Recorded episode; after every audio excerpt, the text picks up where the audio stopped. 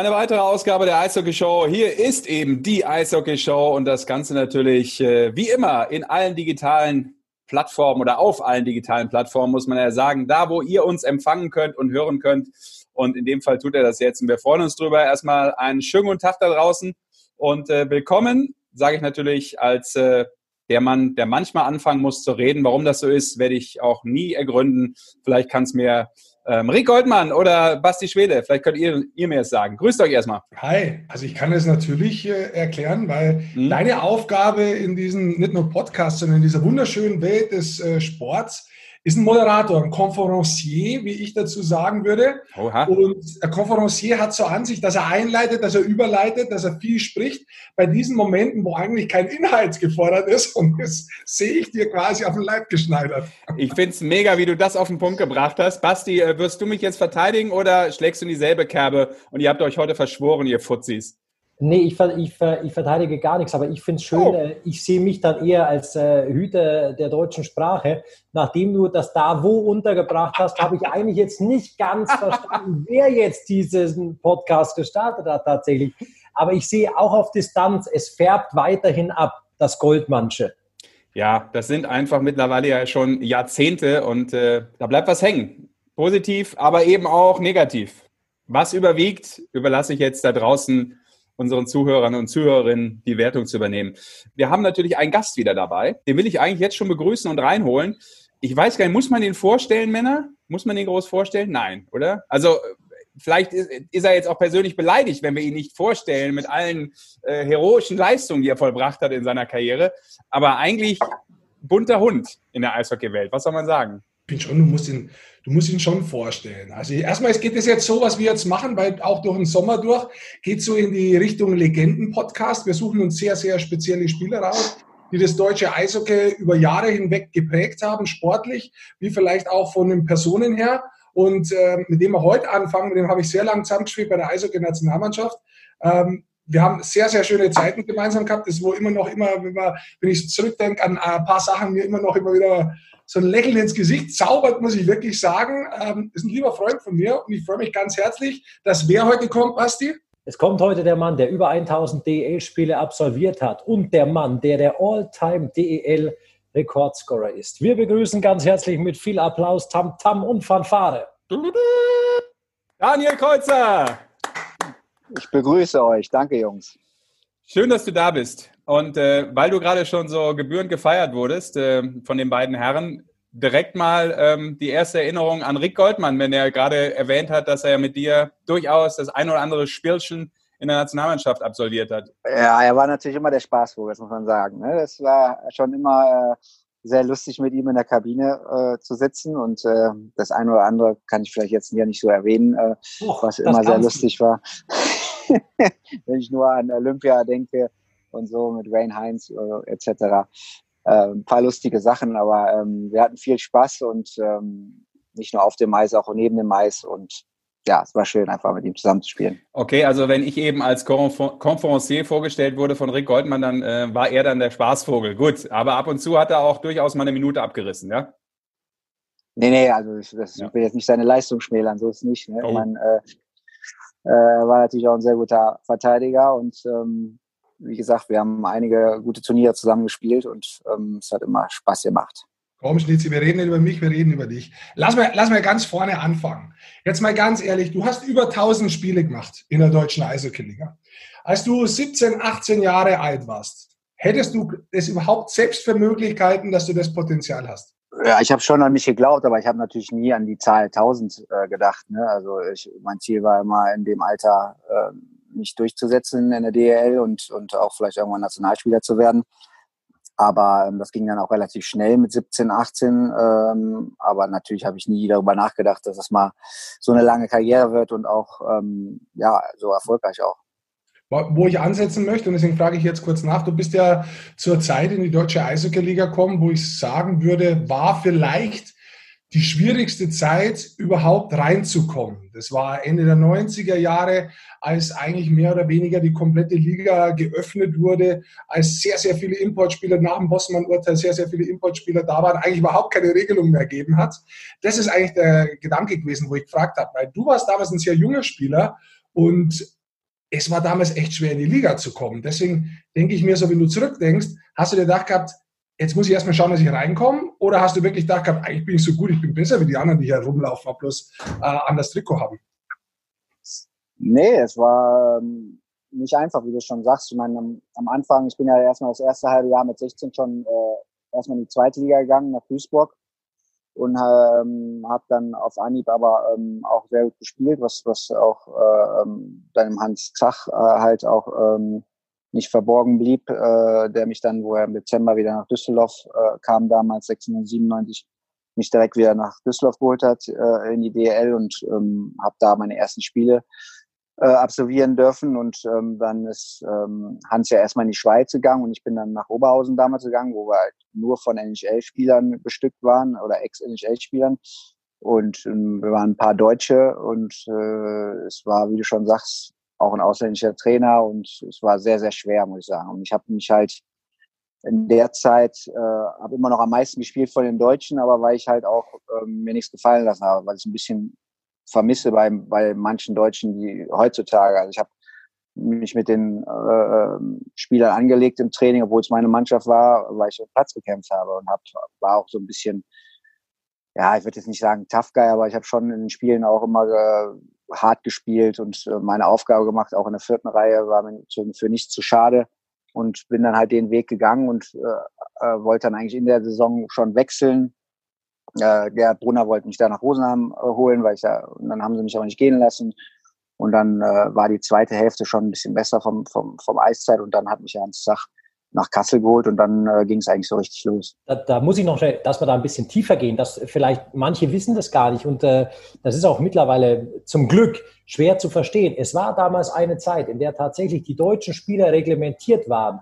Es mussten teilweise vier, dann äh, in der Saison, glaube ich, äh, Schnitzi, mussten maximal fünf deutsche Spieler in dem Kader ähm, eines DL-Clubs stehen. Also die deutschen Spieler waren damals tatsächlich die, die wirklich limitiert waren. Ja, definitiv.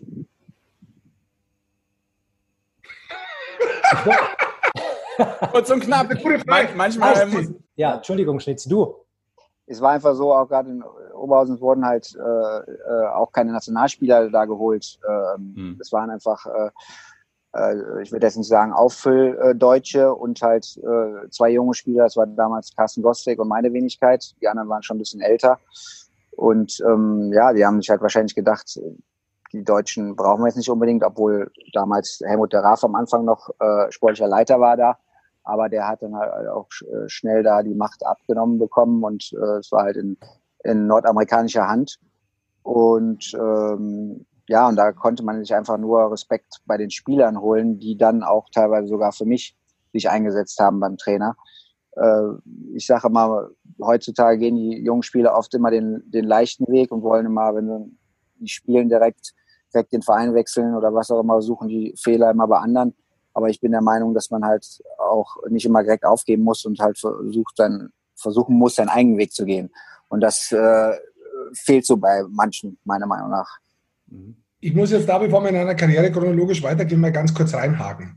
Weil ich glaube, da hat jetzt vielleicht der geneigte Zuhörer bei uns schon mal gehört, deine Einstellung zum Sport grundsätzlich. Du gehst eigentlich relativ tough mit dir selbst um und sagst eigentlich auch, hör mal zu, ich bin für mich selbst verantwortlich. Ich will raus auf das, dass die jungen Spieler tatsächlich anders kommen, aber trotzdem Erfolg haben. Die Frage ist für mich inzwischen, hat sich die Einstellung insgesamt geändert und man kann Erfolg haben, das was für uns zwei vielleicht schwer vorstellbar ist, weil einfach gewisse Denkweise anders worden ist? Oder ähm, kommen trotzdem bloß die durch, die weiterhin so denken und so hart zu sich selbst sind? Nee, ich glaube, es ist beides. Also es, es gibt auch mit Sicherheit Spieler, die es leichter haben, äh, ähm, äh, Spieler, die, die halt vielleicht viel Talent haben im technischen her und, und ähm, vielleicht ein bisschen weicher sind, die werden vielleicht, haben vielleicht Vorteile jetzt bei dem Eishockey sowieso, wie es, als wie es früher war. Ne? Und äh, dem wird auch mehr geholfen, wenn das Talent da ist. Aber ähm, ich sage ja nur, ich sage jetzt nicht unbedingt diese Top-Spieler, diese äh, ähm, direkt Nationalspieler sind oder wie, wie jetzt ein Karun oder was, die direkt in die NHL gehen oder Stützel jetzt oder sowas. Von den Ausnahmespielern rede ich gar nicht. Ich rede einfach von dem ähm, ja, von dem Großteil der deutschen Spieler, die einfach denken, weil sie teilweise einen DRL-Vertrag haben oder eine Förderlizenz oder was auch immer, die hätten es schon geschafft und äh, wenn sie nicht äh, genug Eiszeit kriegen, ist das Gejammer groß und ähm, die, die Eltern mischen sich ein, der Agent mischt sich ein und das ist alles nicht für äh, alles nicht vorteilhaft meiner Meinung nach. Ähm, ich denke immer, die, die, der Agent und erst recht die Eltern sich nur im äußersten Notfall einmischen sollten äh, ähm, und der Trainer stellt auch eigentlich immer die Mannschaft auf, die er für am besten hält. Und ähm, klar gibt es immer Ausnahmen, wo einer vielleicht ungerecht behandelt wird, aber meiner Meinung nach ist das selten. Ich meine einfach nur, dass es einfach so ist, dass die jungen Spieler sich einfach äh, auch länger Zeit geben müssen, um den Prozess äh, zu gehen. Man ist halt einfach nicht äh, von der dritten Liga, kommt man in einen DL-Vertrag und ist dann auf einmal DL-Spieler. Das funktioniert nicht man muss aber äh, der, der, Sache ein bisschen Zeit geben. Dafür kriegen die jungen Spieler meistens auch einen längeren Vertrag, sprich zwei, drei Jahre, um die aufzubauen. Und, und die Jahre braucht man einfach normalerweise, außer man ist halt ein Ausnahmespieler. Aber äh, das sind halt die meisten nicht. Wenn wir ein bisschen weitergehen, Goldi hat es ja gerade schon gesagt, auch in deiner Karriere, ähm, da kam ja nochmal, erstmal, bevor du sozusagen zur Düsseldorfer ja. Kultfigur wieder wurdest, äh, kam noch mal ein paar Jahre in Kassel, ne? Ja, genau, das war eigentlich so die Zeit, wo ich einfach zum DL-Spieler und Nationalspieler gereift bin. Das waren vier Jahre ähm, in Kassel, wo ich auch damals meine Frau kennengelernt habe. Also es ist immer, immer äh, eine sehr schöne Zeit äh, gewesen und wo ich auch noch ab und zu gern bin, wegen meinen Schwiegereltern.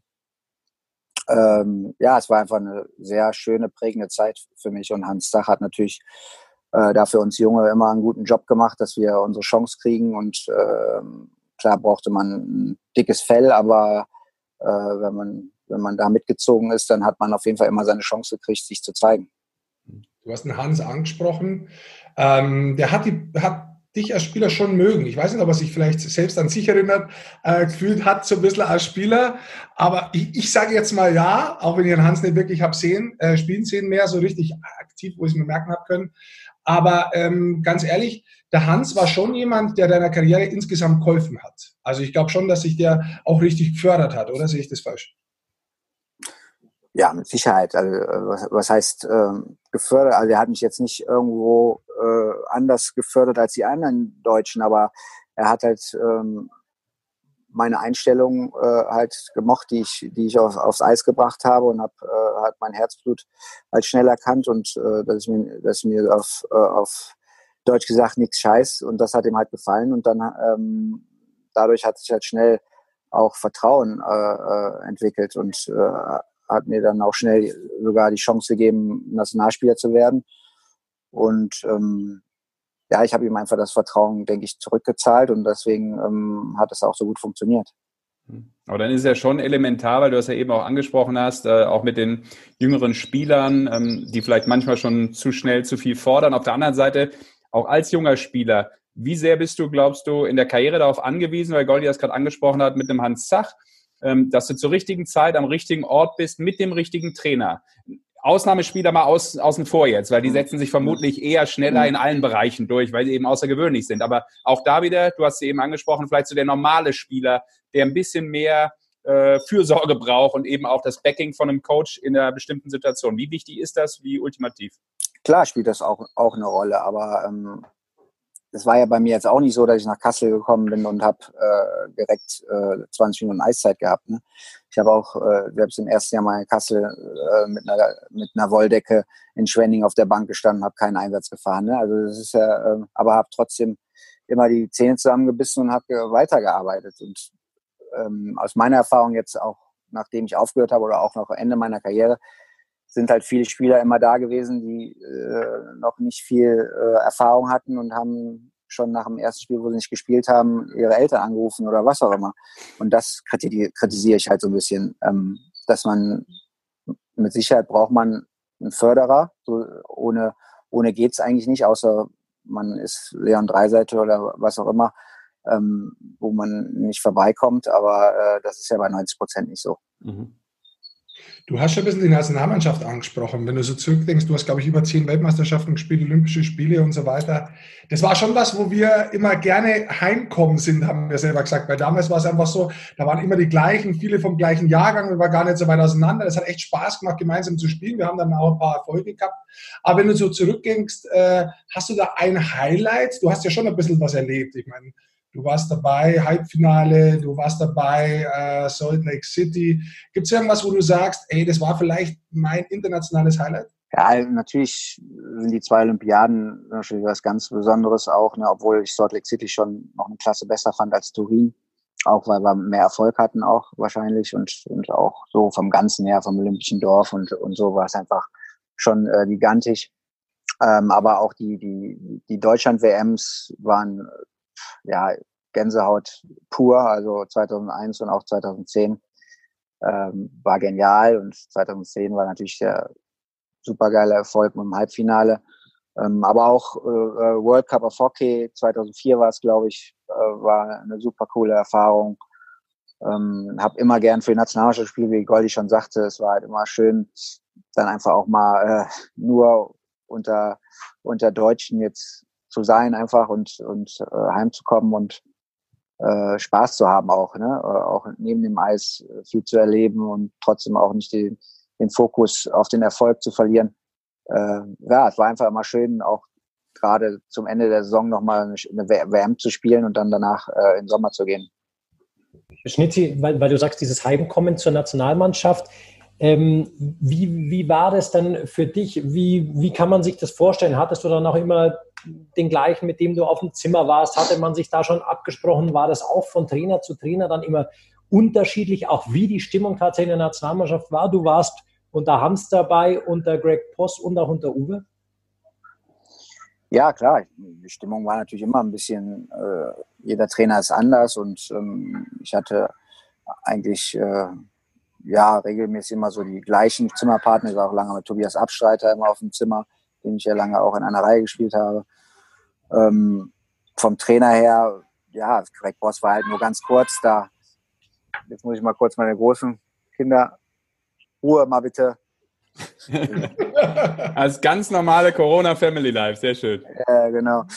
Ähm, ja, also, aber eigentlich war es auch immer cool, einfach die, die immer die gleichen, den gleichen Stamm zu haben. Ne? Mittlerweile kenne ich ja kaum noch einen von der Nationalmannschaft persönlich zumindest, aber damals waren wir halt lange äh, äh in einem Stamm zusammen. Ne? Und ähm, da hat man einfach schon vorher gewusst, das wird eine schöne Zeit. Und, und ja, in der Nationalmannschaft habe hab, hab ich, glaube ich, mehr Freundschaften entwickelt als jetzt sogar äh, bei der DEG mit den Deutschen, weil man halt bei der Nationalmannschaft Jahr für Jahr zusammengekommen ist und bei DEG hat man vielleicht mal ein, zwei Jahre zusammengespielt mit den, mit den Mannschaftskameraden, aber dann hat sich auch so auseinandergelebt. Ne? Hast du, hast denn eine Geschichte, die man, die man jetzt zwischen euch zweien hier, Rick und, und äh, Schnitzi von der Nationalmannschaft mal raushauen kann, die äh, jugendfrei ist oder was auch immer? Der Rick hat ja immer ein gutes Gedächtnis. ich kann tatsächlich. Das ist so, das ist so, das ist so die dümmste Frage, ehrlich. Erzähl ja. doch mal was von früher, was lustig. Ja, komm. Ja, ja ganz das ehrlich. machst du ja sonst auch immer. Das funktioniert. Wann, wann erzähle ich denn mal was von früher? Und vor allem, das würde, ist ja mal spontan eigentlich, wenn man sowas erzählt. Richtig. Wenn es tatsächlich passt, weil man sich an eine Situation erinnert fühlt oder weil irgendwas passiert, so wie früher, dann fällt es einem ein. Aber ich bin keiner, und das stimmt ja auch nicht, die sich am Tisch hinsetzen und erzählen von 1980. Also so schlimm ist es dann Gott sei Dank noch nicht. Das kommt ja, vielleicht noch. Ja, das kommt, wenn wir alt sind, ja. ja. Aber apropos alt, nachdem du von Kassel weg warst, äh, bist du nach Düsseldorf wieder zurückgegangen, eigentlich deine Heimat. Ja? Ähm, du hast die Bremenstraße miterlebt, den Umzug miterlebt. Erzähl mir mal so vielleicht für dich auch als, du kommst ja aus dem Nachwuchs von, von Düsseldorf, was die Bremenstraße für dich bedeutet hat. Ja gut, Bremenstraße war für mich eigentlich meine Heimat, weil meine, meine Eltern hatten das Restaurant direkt am Eisstadion. Ähm, mein Bruder hatte schon gespielt, äh, wo ich auf die Welt kam. Ähm, ich bin nach der Schule äh, zum Restaurant, habe gegessen, Hausaufgaben gemacht und bin runter ins Stadion oder habe vorm Stadion Hockey gespielt oder direkt daneben war ein Park und habe da Fußball gespielt. Also ich war eigentlich nur da unterwegs, deswegen ist die Bremenstraße eigentlich meine Heimat. Und deswegen wird es immer was Besonderes für mich bleiben. Ja, auch der Grund, warum du damals äh, für dein Abschiedsspiel nochmal die alte Location gewählt hast. Ne? Ja, definitiv. Und das ist wirklich, ähm, ja, es war eigentlich unglaublich, wie sich das ent, äh, entwickelt hat mit, mit der ganzen Planung und, und wie es dann wirklich auch war.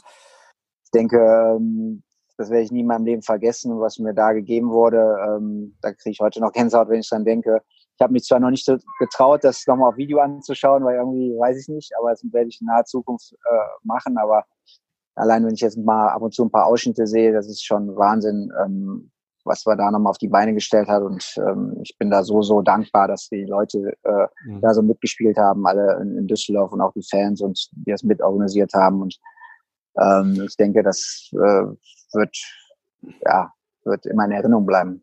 Ja, ich meine, weil, weil ja die Familie Kreuzer und weil natürlich dann auch du ähm, so eine unglaubliche Bedeutung hast für den Verein, ähm, weil wir eben vorher über Kassel gesprochen haben. Hättest du überhaupt gedacht, nachdem du ja in Düsseldorf angefangen hast, dann eben erstmal einen anderen Weg gegangen bist, dass du nochmal so eine Kultfigur werden wirst und so wichtig für den Verein werden wirst und der Verein so wichtig für dich zu dem Zeitpunkt, dass das nochmal so eine große und unglaublich langjährige Liebe sein wird? Nee, also ich, wie man so ist, auch wenn man jung ist, ne, man, man denkt auch nicht so weit in die Ferne. Ne? Ich habe da eigentlich immer nur an die Gegenwart gedacht und habe äh, immer mehr gewollt, wollte immer besser werden. Ähm, und dann irgendwann kam das Angebot wieder, wo die, auch die äh, DEG wieder in der, in der ersten Liga war. Die waren ja zwischenzeitlich auch mal in der zweiten Liga. Äh, von Mike Kommer damals, äh, dass ich ihm ein Angebot gegeben habe. Und dann war für mich auch schnell klar, äh, ich will wieder zurück und will da was aufbauen. Ähm, äh, damit die DG wieder dahin kommt, äh, wo sie hingehört, denn auch in die Spitze der DL. Und, und was da sicher so hängen bleibt, auch aus dieser Zeit, nachdem du gleich nach Düsseldorf gegangen bist, KVK, Kreuzer Wikingstad Katan. Was hat diese Chemie zwischen euch drei so ein bisschen ausgemacht? Wie kam das überhaupt zustande? War das ein Zufall, ähm, dass ihr so eingespielt war? Hat der Coach gesagt, hey, könnte passen, versucht's mal? ja, es war damals Don Jackson, ne, der uns einfach so zusammengestellt hat. Und es war einfach so, dass wir alle drei komplett verschiedene Spielertypen waren. Und das war, hat, glaube ich, äh, das ausgemacht. Also wir haben uns brutal ergänzt. Ähm, Klaus Klausi war einfach der äh, Torjäger, ähm, der smarte Torjäger. Äh, der Wegingster war halt der geniale äh, Mittelstürmer. Ähm, ich war der Kämpfer mit Herzblut, der auch äh, gute Übersicht hatte und auch mal ein Ding reingehauen hat. Aber wir haben einfach so äh, zusammen äh, harmoniert und es hat halt uns allen so Spaß gemacht äh, auf dem Eis und neben dem Eis, was meiner Meinung nach auch sehr, sehr wichtig ist, ähm, dass es einfach sich so entwickelt hat. Und es war dann schade, dass es irgendwann äh, äh, auseinandergegangen ist, wo die Jungs nach äh, Hannover gegangen sind. Ich hatte dann auch nochmal eine schöne Zeit mit äh, äh, Rob Collins und Patrick Reimer, muss man sagen, was auch sehr gut funktioniert hat. Aber KVK war schon ähm, ja, ich meine, ich habe da auch meine punktbeste Saison, glaube ich, gespielt äh, damals mit denen und ähm, oder nicht nur eine und das war natürlich auch, äh, hat natürlich unheimlich Spaß gemacht. Deine Karriere, du hast ja vorher schon, waren wir schon im Karriereende. Erzähl doch erstmal ganz kurz, was du jetzt machst. Komm, geh mal ein bisschen in die Gegenwart. Mit was beschäftigst du dich aktuell eigentlich an?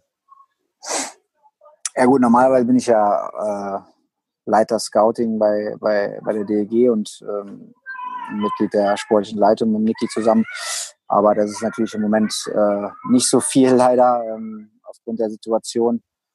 Ähm, und sonst äh, habe ich noch ein äh, Personal Training Studio mit in Düsseldorf mit, mit dem Danny Beckers, der auch Athletiktrainer bei DEG ist, äh, kommt ursprünglich aus Holland, den ich vor drei Jahren kennengelernt habe, wo er zu uns nach Düsseldorf kam und äh, wir schnell auf einer Wellenlänge waren und äh, gemerkt haben, dass, dass äh, auf dem Bereich oder in dem Bereich viel Potenzial ist, gerade in Düsseldorf. Und jetzt sind wir schon über ein Jahr, haben wir schon das Studio auf und äh, es macht sehr viel Spaß und Gott sei Dank können wir jetzt auch wieder trainieren äh, ähm, durch die Lockerung und äh, machen halt Athletik für Sportvereine, für Firmen, äh, Sport und halt Personal Training. kb-sports.de ist das Ganze. Jetzt schaust du unheimlich fit aus, wir sehen dich. Hast du in der Corona-Zeit trainiert, weil du rein konntest? Ganz ehrlich? Ja, auf jeden Fall. Also wir haben tatsächlich, wir haben auch äh, drei Wochen zugehabt und äh, da haben wir natürlich äh, mit den Trainern täglich trainiert und äh, äh, Konzepte erarbeitet und halt auch äh, Videos gemacht für unsere Klienten zu Hause. Und ähm, ich habe eben schon gesagt, äh, Corona-Zeit ist äh, entweder fit oder fett und ich, ich habe mich für fit entschieden. ja, das ist natürlich nicht schlecht, weil ähm, ich habe mich für das andere entschieden in der Zeit. so ist es ausgeglichen. Ähm, Audiokommentar, auch das sieht man. ähm, erzähl einmal kurz über deinen Scouting-Job, den du da eigentlich hast. Was stellt man sich da genau vor? Was musst du machen und wie weit kannst du da mitsprechen? Ähm, ja, also ich, ich sitze eigentlich mit Miki äh, in einem Büro und wir sprechen natürlich, ähm, also sind immer im Austausch, äh, wie funktionieren unsere jetzigen Spieler, äh, was brauchen wir für Spielertypen in der Zukunft, äh, welche Spieler ma machen Sinn, äh, sich anzuschauen in der zweiten Liga oder äh, europaweit oder in der DEL, wo ich halt dann viel unterwegs bin. Wir machen dann immer so einen Plan, Scouting-Plan, wo ich überall hinfahre und mir die verschiedenen Spiele angucke dann haben wir halt ein Scouting-System, wo wir halt äh, die Berichte eintragen von den äh, Spielern, die uns aufgefallen sind. Und ähm, so machen wir halt dann äh, ja unseren Plan, dass wir halt auch immer äh, die Möglichkeit haben, falls wir einen Spieler brauchen, ähm, in unsere Listen zu schauen, wer könnte da passen. Und wir achten dann halt auch nicht nur auf das Spielerische oder Sportliche, sondern auch versuchen halt viel zu erfahren über den Charakter oder versuchen auch den Leuten äh, zu sprechen äh, vor Ort nach den Spielen oder was auch immer oder zu telefonieren, dass man halt da auch einen Eindruck kriegt oder holt, holt sich von Mitspielern ähm, ja, Informationen, um, um da auch sicher zu gehen, weil wir einfach denken, dass der Charakter gerade in, in einem Verein, der jetzt äh, nicht finanziell so gut aufgestellt ist, um sich Topspieler zu holen, dass der Charakter sehr, sehr wichtig ist. Wie schwer war das aber jetzt gerade, auch in dieser Phase, wenn eigentlich nichts geht, sich darum zu kümmern, wer könnte und äh, spielt ja keiner, ich kann mir keinen angucken, also ja, es geht halt nicht. Ne? Man kann es über Video alte Spiele angucken. Und das Gute ist, dass wir halt relativ weit schon waren von unseren Verpflichtungen für nächstes Jahr. Ähm, wir hätten, könnten eigentlich so schon spielen. Klar haben wir uns eigentlich, haben wir geplant gehabt, dass wir noch zwei, drei Spieler holen, aber ähm, das wird wahrscheinlich nicht der Fall werden, weil einfach das Geld auch nicht da ist. Und wir hoffen einfach, dass wir, dass einfach, dass wir einfach überleben und, und ähm, einfach spielen können. Ne? Aber, aber sag mal auch, weil dein, dein Job ja schon während der Saison beginnt, auch für die neue Saison oder schon viel früher. Das sind auch Spiele, die man zum Teil nicht nur zweimal beobachtet, sondern vielleicht auch mal ein Jahr oder noch länger und alles. Die DEG geht ja einen ganz neuen Weg auf der Torhüterposition tatsächlich nach dem Abgang von Matthias Niederberger. Mit Mirko Pankowski und Hendrik Hahn hat man sich bewusst für zwei wirklich ganz junge Torhüter entschieden. Ist das auch ein Weg, wo ihr euch abgestimmt habt dann mit Niki und habt gesagt, komm, lass uns das doch mal probieren? Ja, definitiv. Wir sind einfach der Meinung, also wir, äh, ähm, Pantowski habe ich eh schon, äh, haben wir schon über Jahre beobachtet und halten ihn äh, in seinem Jahrgang eigentlich für den besten deutschen äh, Torwart, der in Deutschland spielt. Und Henrik Hahn hat äh, letztes Jahr auch bewiesen, dass er äh, sehr, sehr gut spielen kann, totale Ruhe schon ausstrahlt für sein Alter, sich auch noch weiterentwickelt, klar. Aber wir haben uns einfach gedacht, warum sollen wir den Jungs nicht die Chance geben? Die werden beide mit Sicherheit nicht äh, äh, die Nummer eins sein, die reine Nummer eins sein können, weil sie nicht 50 Spiele äh, hintereinander spielen können. Aber wenn sie es beide teilen, können wir uns das gut, sehr gut vorstellen. Und man muss einfach den jungen Spielern die Chance geben. Man sieht es auch ähm, durch die neue Regelung. Ähm, wer weiß, ob äh, ein Stützle, obwohl der so überragend ist, oder wie sie alle heißen, ähm, überhaupt so äh, eine geile Saison gespielt hätten, wenn die, wenn diese U23-Regelung nicht gewesen wäre. Ne? Und wir müssen einfach den jungen Spielern die Chance geben, äh, um sich zu zeigen und denen Vertrauen geben. Und wenn, wenn das nicht passiert, äh, wird es halt auch immer schwieriger, ähm, den deutschen, das deutsche Eishockey weiter nach vorne zu bringen. Sind das dann auch Sachen, ganz kurz noch, sind das dann auch Sachen, die du praktisch aus deiner Erfahrung, von der wir am Anfang auch gesprochen, gesprochen haben, eben äh, Mitte der 90er Jahre, Anfang der, der DEL und so, die du immer so im Hinterkopf hattest und gesagt hast, hey, wenn ich da mal ähm, was zu sagen habe oder da ein bisschen mich einmischen könnte, dann möchte ich gern, dass das anders läuft. Ja, definitiv. Und wir sind, äh, Niki und ich sprechen da auch aus einem Rohr. Ich meine, wir sind ja auch äh, sehr, sehr gut befreundet und haben schon äh, auch sehr viel miteinander erlebt. Und äh, er kommt aus der gleichen Generation. Und wir, wir haben halt immer auch gesehen am eigenen Leibe, dass, dass man halt äh, viel, viel erreichen kann, äh, äh wenn man das Vertrauen kriegt. Ähm, meine, es gibt ja genug Beispiele. Sieht man David Wolf, was der für eine Rolle in Hannover damals gespielt hat, hat man teilweise gedacht, der wird es nie schaffen. Und jetzt ist er für mich der Motor von Mannheim. Also wenn, äh, wenn, wenn er nicht spielt, verletzt ist in Mannheim, finde ich Mannheim fast nicht halb so gut, aber er fehlt einfach und das sehen viele, glaube ich, gar nicht. Er ist einfach so eine Maschine geworden und äh, treibt äh, ähm, das Spiel nach vorne. Und wer weiß, wer, wer es gekommen wäre, wenn er nicht die Chance mal gekriegt hätte, äh, auch mal eine offensive Rolle zu spielen.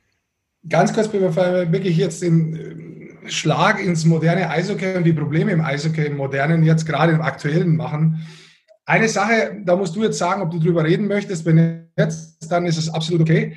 Ich habe gelesen diesen März, dass du relativ aktiv nach außen gegangen bist und auch das Thema aufgemacht hast in den Zeitungen, dass es eine sehr, sehr große mentale Belastung aus Sportler gibt und dass es nicht unüblich ist, auch im Profisport, dass man durchaus Probleme damit hat, dass man Depressionen hat. Inwiefern, ich weiß nicht, ob du darüber sprechen magst. Ich, Können wir gerne machen. Ich bin, ähm, also. Inwiefern hat es äh, vielleicht in deiner Karriere wirklich ähm, reingespielt? Weil ich, ich habe das jetzt gelesen. Ich weiß natürlich jetzt vielleicht mehr, aber ähm, magst du mal sagen, was das insgesamt so damit zu tun gehabt hat? Ja, ich hatte schon Probleme damit. Äh, ich habe bewusst halt in meiner, meiner aktiven Karriere nicht so darüber gesprochen, weil es halt immer noch eine, eine Schwäche ist, äh, im Leistungssport äh, darüber zu reden, was ich halt sehr schade finde. Ähm, und auch, wie es damals im Enke passiert ist und sowas, es wurde dann schnell, wurde dann halt ein bisschen sensibilisiert, aber dann war es auch nach drei Monaten wieder vergessen. Ähm, und ich hatte gerade Ende meiner Karriere, wenn das Ganze auch mit den sozialen Medien angefangen hat und sowas, ähm, schon Probleme damit, äh, wie Leute sich äußern. Ich war immer sehr sensibel in der, äh, nach innen und habe mir viele Sachen immer sehr zu Herzen genommen, obwohl auch wenn das vielleicht Fans waren, die vielleicht gar keine Ahnung haben vom Eishockey oder, oder auch äh, die Medien, habe mir auch eigentlich, ich glaube, die letzten fünf Jahre meiner äh, aktiven Karriere habe ich mir, glaube ich, gar nichts mehr durchgelesen, äh, weder positiv noch negativ in, in Presse oder äh, sozialen Medien. Man hat es dann doch irgendwie auch mitgekriegt und ähm, ich glaube einfach, dass die äh, Leute einfach nicht wissen, was, was das in einem Sportler ausmacht, äh, wenn, wenn man gerade auch jetzt im Fußballbereich ist ja noch eine viel größere äh, Dimension. Ich meine, klar verdienen die Millionen, aber das hat, da bringt Geld auch nichts, wenn man äh, wirklich ähm, sich beschimpfen lassen muss oder was auch immer und so einen äh, Druck von außen kriegt. Das steckt man einfach nicht so weg. Und ich denke, dass man das einfach noch mehr sensibilisieren muss, äh, äh das Thema und dass sich Leute da noch mehr Gedanken drüber machen müssen, weil es gibt da, glaube ich, eine große Dunkelziffer, ähm, die, die da ist, äh, wo Sportler mit Depressionen Probleme haben. Wir finden es sehr gut, dass du das auch aktiv angesprochen hast. Deswegen haben wir jetzt auch gefragt gehabt. Gibt es da vielleicht Überlegungen, ähm, dann kommen wir dann später auch in die Spielergewerkschaft hin, die vielleicht so eine Aufgabe vielleicht übernehmen könnte in Zukunft. Aber gibt es da von Vereinsseite jetzt in Düsseldorf speziell Überlegungen, dass Spieler da unterstützt werden, mit sowas umzugehen, das zu lernen? Ich weiß nicht, Mentaltrainer oder sonst auf irgendeine Art und Weise äh, psychologische Unterstützung zu bekommen? Ja, ich, das ist eigentlich so, ich bin da eigentlich aktiv rangegangen und habe äh, auch äh, vor zwei Jahren das mit eingeführt, dass wir äh, Mentaltrainer in Düsseldorf haben, ähm, den Axel Zähle, der auch bei Fortuna Düsseldorf ist, ähm, der mir damals auch schon noch in meiner aktiven Zeit äh, ähm, schon geholfen hat, dass, dass die Spieler einfach einen Ansprechpartner haben, wenn sie irgendwelche Probleme haben. Und, und er kann das auch dann auch schnell merken, ist da vielleicht mehr, muss man das vielleicht schon zum Psychologen gehen oder reicht da ein Mentaltrainer. Ähm, aber die, die Jungs wissen, sie können da mit jemandem reden, der auch einen Plan davon hat und ähm, es ist kein Tabuthema. Ähm, wir haben auch äh, so einen Guide äh, gemacht ähm, für die Spieler, äh, wo, wo drin steht, wenn Probleme da sind, dass die und die, dass sie sich immer melden können dass es kein, keine Schande ist, sowas äh, zu äußern. Ähm, ich in meiner Karriere hatte immer auch Trainer, mit, äh mit denen ich drüber reden konnte, wenn's, wenn ich mal eine schlimme Phase hatte, was, was mein Glück war. Und ähm, ich hatte ja damals auch 2007 das pfeifische Drüsenfieber, aber im Nachhinein war es einfach eine schwere Depression, das muss, muss man ganz klar sagen. Ja. Ähm, das habe ich zu dem Zeitpunkt nicht gewusst, aber äh, im Laufe der Jahre äh, habe ich eigentlich seit 2007 immer wieder damit zu kämpfen gehabt und habe aber ähm, das nachher ganz gut hinbekommen und habe halt ja dadurch auch nicht nur Nachteile gehabt, sagen wir mal so. Mhm. Finde ich sehr stark, dass du das ansprichst, auch, auch ja. so aktiv ansprichst und dazu stehst. Ist das was, weil ihr nicht nur die Spielergewerkschaft, nennen sie Spielervereinigung, nennen sie Interessensgemeinschaft, wie auch immer jetzt gerade so in aller Munde ist, was ich ja wirklich gut finde, was wir in unserer Anfangszeit hatten mal kurz, die aber schnell wieder weggebrochen ist. So 95, 94 hat es die mhm. mal gegeben, einen Versuch davon. Jetzt soll sie wieder aufgelegt werden. Wie stehst du dazu? Jetzt bist du ja eigentlich auf der anderen Seite, auf Vereinsseite. Oder siehst du das immer noch so ein bisschen auf Spielerseite? Das macht schon Sinn. Ja, du, jetzt abgesehen von der Vereinsseite, äh, finde ich, äh, ähm, sollte das, äh, sollte es auf jeden Fall geben, die Spielergewerkschaft. Ich finde, das schon, äh, wie man auch sieht, wie es in der NHL ist, ähm, es hat schon viele Vorteile, ähm, dass die Spieler auch, auch die Chance haben, sich zu äußern oder sich zu wehren. Und ähm, ich denke, wenn man das gut aufzieht, kann man da viel, viel bewirken, auch in dem Thema, was wir jetzt angesprochen haben, äh, mit mentalen oder Depressionen äh, Problem, Depressionen, depressiven Problemen. Und ähm, ja, ich hoffe, dass, dass die Jungs da was aufbauen können und ich bin natürlich auch bereit, da immer zu helfen, wenn da irgendwas ist. Ich finde es ja insgesamt ein sehr interessantes Thema, dass die Spieler quasi auch eine Stimme haben, dabei sind. Ich habe mit Leon Dreiseitel vor kurzem gesprochen gehabt und der hat das erklärt, wie es in der NHL ist, dass die Spieler ja nicht nur dabei sitzen und eine Stimme haben einzubringen bei der NHL, bei den eigenen, bei, den, bei der Liga selbst, sondern dass sie auch nach unten informieren. Ich glaube, das ist vor allem in der jetzigen Situation, wo es auch um Gehaltsverzicht geht und so weiter, äh, sehr wichtig, dass die Spieler wirklich wissen, was ankommt, was gesprochen wird und wie der Stand der Dinge ist. Wie ja, ist denn so der Stand der Dinge aktuell?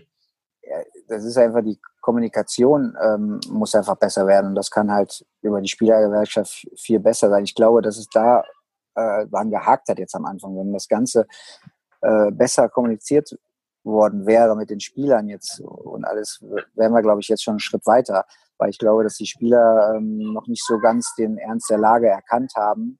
Ähm, ich verstehe die Spieler auf einer Seite, aber auf der anderen Seite ähm, haben sie wirklich nicht erkannt, wie ernst es ist, ähm, weil ähm, wenn es jetzt wirklich dazu kommen sollte, wir spielen dieses Jahr kein Spiel oder was auch immer, dann kommt man einfach nicht darum rum, äh, äh auf Gehalt zu verzichten, weil sonst ist alles platt einfach. Ne?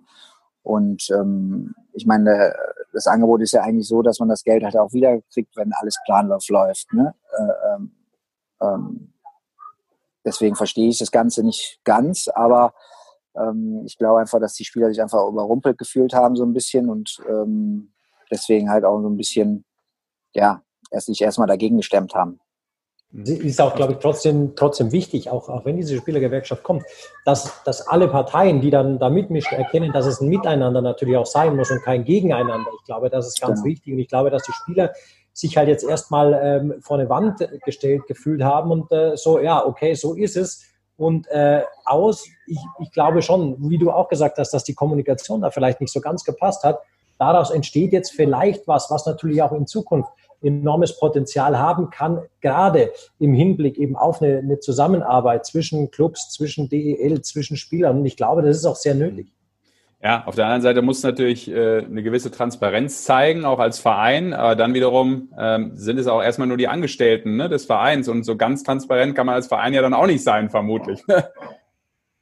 Ja, ich glaube, es ist ein sehr komplexes Thema einfach. Absolut. Es gibt halt keine Planungssicherheit insgesamt. Man sieht auch vor allem jetzt schon im Unterbau, dass in der Oberliga Clubs zurückziehen, die sagen, uh, das kann ich gar nicht halten. Ja, ähm, ja. ich glaube, dass in der DL und in der DL2, wo Profi-Eishockey ja noch so gegeben ist, dass man da auch nicht genau jetzt absehen kann, welche Folgen, welche Langzeitfolgen oder sagen wir, mittelfristige Folgen das Ganze hat.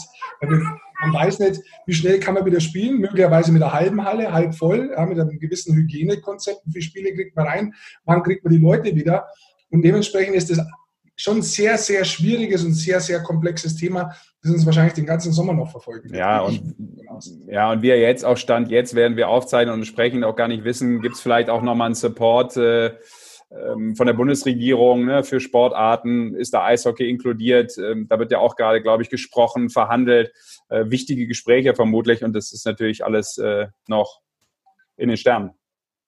ja, ich denke, das, ist, das wird ohne, ohne Hilfen vom, vom Staat wird es, glaube ich, sowieso schwierig. Ähm, mhm. Ich meine, wie will man das Ganze stemmen? Es geht ja nicht auch nur um die Vereine, es geht ja auch um die Sponsoren, die vielleicht auch betroffen sind. Wie sollen die ihre Sponsorengelder zahlen oder, oder die laufenden Kosten, wie sollen die bezahlt werden? Mhm. Ähm, das ist, ist, ja so ein komplexes Thema, wie ihr schon sagt. Ähm, und äh, ohne Hilfen wird das nicht funktionieren, wenn, wenn wir erst im nächsten Jahr wieder spielen. Abschließend, was mich auch so interessieren würde, jetzt warst du als Spieler unheimlich erfolgreich, bist jetzt da in eine Rolle reingerutscht in der DEG. Ähm, hast du vielleicht auch weiter schon Ziele, wo du sagst, ich sehe mich schon eigentlich in meiner Karriere nochmal irgendwie als Trainer, sportlicher Leiter oder so, wo du dich hinentwickeln möchtest? Oder sagst du, nee, jetzt bin ich da erstmal ganz happy und jetzt schaue ich mal, wie es hier weitergeht? Ja, grundsätzlich bin ich ähm, schon offen, ähm, äh, gerade wenn es um, um sportliche Leiter oder sowas äh, geht, aber ähm, ich fühle mich wohl bei der DEG und ähm, äh, mache mit Niki eigentlich auch äh, alles äh, fast zusammen, was das, was das Sportliche angeht, ähm, auch wenn er der Kopf ist.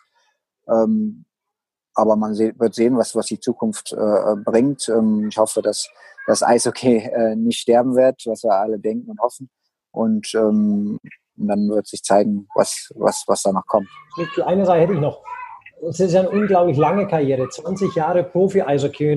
Wir haben es jetzt auch schön im Gespräch auch gehört. Es gibt natürlich Höhen und Tiefen, aber natürlich hat man, hat man das, das, das Schöne, nimmt man mit. Was war denn so dein Erlebnis, wo du sagst, das bleibt mir aus meiner Karriere tatsächlich hängen?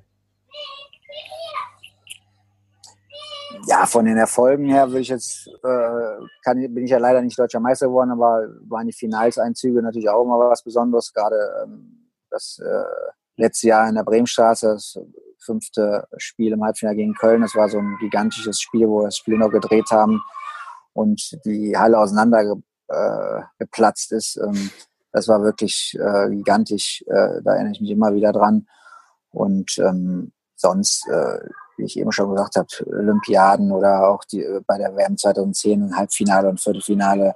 Ähm, das sind schon Gänsehautmomente, die man, die man nicht vergisst. Und äh, aber ich habe jetzt nicht nur ein Highlight, sondern es war meine ganze Karriere war ein Highlight für mich. Ähm, ich hätte wenig besser machen können. Äh, Im Nachhinein kann man immer besser, machen, äh, um alle noch ein bisschen mehr rauszuholen vielleicht. Aber ähm, grundsätzlich war ich eigentlich zufrieden, wie, ich, wie es alles gelaufen ist. Aber hätte, hätte Fahrradkette, weil wir das schon zweimal jetzt besprochen haben. Halbfinale 2010. Wenn du es nochmal, ich weiß, ist jetzt hypothetisch und auch eigentlich sinnlos, aber trotzdem, ich würde es gerne wissen. Wenn du es nochmal spielen könntest, was müsstet ihr anders machen? Wie würdest du persönlich auch sagen, wie, wie hätten wir es gewinnen können? Weil ihr wart ja kurz ja, davor.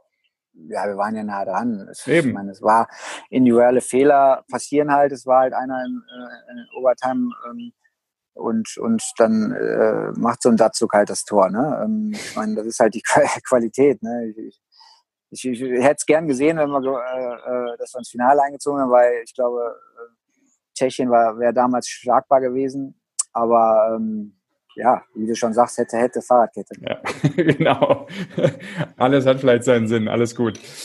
Letzte Frage bevor wir vielleicht raus sind, wie genau schauen die Planungen jetzt bei der Düsseldorfer EG aus? Ihr könnt ja momentan nicht so wirklich planen, gehe ich mal davon aus. Ihr könnt ja jetzt schlecht sagen, den und den nehmen wir jetzt noch unter Vertrag. Ihr habt wahrscheinlich schon ein paar Verträge vorzeitig abgeschlossen, die, wie jetzt zum Beispiel Daniel Fischbuch, die dann noch bekannt worden sind.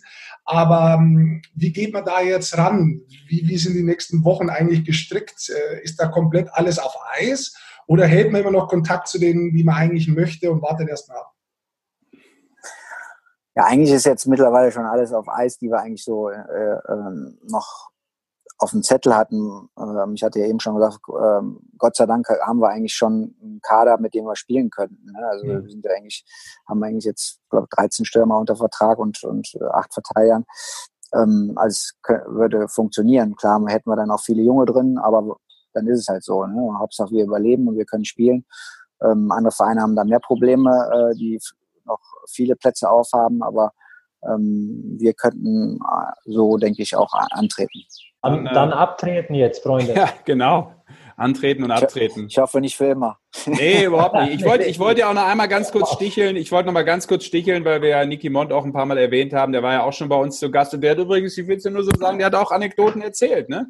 Nach dem haben wir übrigens auch eine Folge benannt, nach seiner besonders äh, interessanten Frisur. Also nur um dich nochmal ganz kurz hinten raus unter Druck zu setzen. Ja, ja, mir, fällt nur nichts ein.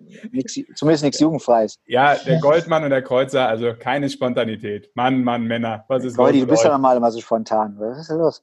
Ja, ich habe auch nachgedacht. Es war, es ist jetzt nicht so ein Highlight, wo man eins rausnehmen kann. Es hat viele lustige kleine Sachen gegeben. Aber ganz ehrlich, das ist jetzt auch nicht. Wir haben ein sehr, sehr schönes Gespräch hier geführt. Das muss man am Schluss jetzt nicht einfach nochmal so sinnlos hochjubeln mit einem dummen Lacher. Das kann man auch mal so stehen lassen. Ja. Sprach der weise Rick Goldmann. Ja. Na gut, dann lassen wir das so stehen. Aber trotzdem natürlich mega vielen Dank für deine Zeit, Daniel. ja, ich danke euch. Hat Spaß Ja. gemacht. Sag mal, fällt mir ganz kurz noch ein, was du eigentlich, äh, ich weiß, ich stopp noch, ja, jetzt die anderen, die anderen schütteln schon wieder den Kopf, jetzt kommt der Bannermann nochmal mit einer dummen Frage. Ja, ich hau noch eine dumme Frage hintereinander raus und bin mir nicht peinlich. Warst du immer happy eigentlich mit deinem Spitznamen? Du, der ist ja eigentlich gar nicht von mir. Der Sch Sch Ja, ja, aber er kam ja irgendwann mal, ne, dass du so genannt Ja. wurdest. Nee, nee, nee, nee. Das ist ja eigentlich nicht sein Spitzname. Man muss das erstmal anhören, wem der eigentlich Ja. gehört. Okay, ist ja eigentlich sorry, von meinem Bruder. Ja, Der eigentlich von meinem Bruder, weil der mal im Nachwuchs äh, äh, Schnitzel mitgebracht hat vom, vom Restaurant und so. Und dann wurde er mein Schnitzel genannt. Und ich, wo ich dann mit meinem Bruder noch als erster zusammengespielt habe, hieß ich dann Mini-Schnitzel oder äh, was auch immer. Und, und so hat sich das dann entwickelt. alles, was ich wissen wollte. Ja, vielen Dank und äh, weiter, ne? genau, du auch. Äh, gute Zeit noch im Garten und auch äh, im Hintergrund mit dem Nachwuchs. Ja, danke, danke. Alles Gute. Danke, Daniel. Bitte, ciao. Danke, Ciao, für deine Zeit. Gerne, ciao. So, Daniel Kreuzer rausgeschmissen aus der Konferenz. Wir sind noch da. Toll. Goldi, hau doch noch mal eine Anekdote raus. Es ist so. Nein, ist ja gut jetzt. Ich weiß ja, wie du es meinst, aber es gibt halt Leute, die sind dann auch spontan. Und es gibt halt Leute, die sind es nicht zwingend. Und ich Ich dachte, jetzt können, aber vielleicht auch verbal dann nicht so schnell auf den Punkt zählst. Das kann natürlich auch sein, weißt du. ja, ja, ja. Nee, aber das ist immer so, ich finde, auf, auf, Knopf, auf Knopfdruck dann immer irgend sowas rauszuhauen. Gut, wir wussten jetzt natürlich, dass der Dani kommt, aber äh, ganz ehrlich, jetzt da eins rauszusuchen und dann darüber zu lachen, mei, das finde ich auch immer so ein bisschen.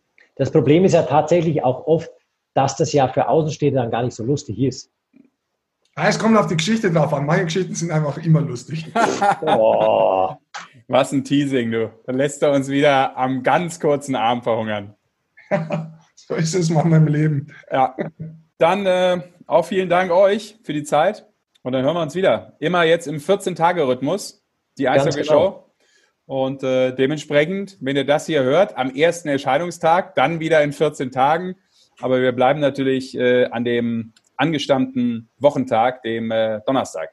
Und wenn ihr nicht genau wisst, wann der nächste rauskommt, ganz einfach bei Instagram oder bei Twitter einfach den Sportfuzis folgen. Da seht ihr auch immer, wann die neuen Folgen rauskommen. Oder noch viel leichter den Podcast einfach abonnieren. Dann schwingt er sich allein aufs Handy drauf und lädt sich hoch. Und man kann ohne Nachdenken, immer wenn ein neuer rauskommt, die wunderschönen Stimmen von Sascha Bandermann und Basti Schwele belauschen. Und es kommt immer noch ein paar andere dazu.